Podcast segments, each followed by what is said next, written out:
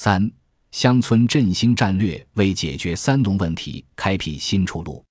乡村振兴战略是党的十九大报告提出的贯彻新发展理念、决胜全面建成小康社会的七大国家战略之一。从农村到乡村的称谓变化，体现出中央对乡村以及乡村振兴工作的性质、地位、作用的新认识。农村更多是产业划分的结果，强调其经济功能；而乡村则是承载着政治、经济、文化、社会。生态等多重意义的综合概念，在新思路的指导下，乡村不再被作为城市发展的附庸，农业、农村、农民获得优先发展地位。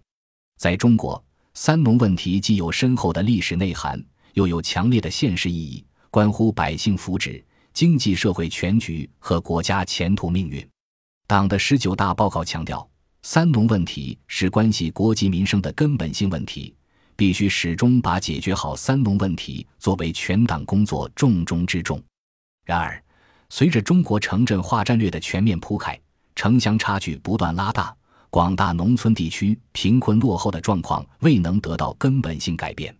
近些年，一些关于中国乡村衰落的观察和分析引起社会反思：空心化、老龄化、去农业化、人才流失等趋势阻碍了农业现代化的实现。有效治理缺乏，削弱了基层政权力量，使得邪教、黄赌毒、贿选、涉黑等痼疾久治不愈，基础设施欠账和教育、医疗、生态、文化、养老等民生公共服务存在短板，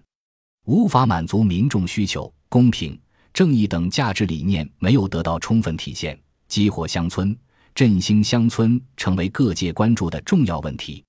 正是在这样的背景下。二零一七年十二月召开的中央农村工作会议要求，举全党全国全社会之力，推动农业全面升级、农村全面进步、农民全面发展，并提出了乡村振兴战略三步走的时间表。到二零二零年，乡村振兴取得重要进展，制度框架和政策体系基本形成；到二零三五年，乡村振兴取得决定性进展，农业农村现代化基本实现。到二零五零年，乡村全面振兴，农业强，农村美，农民富全面实现。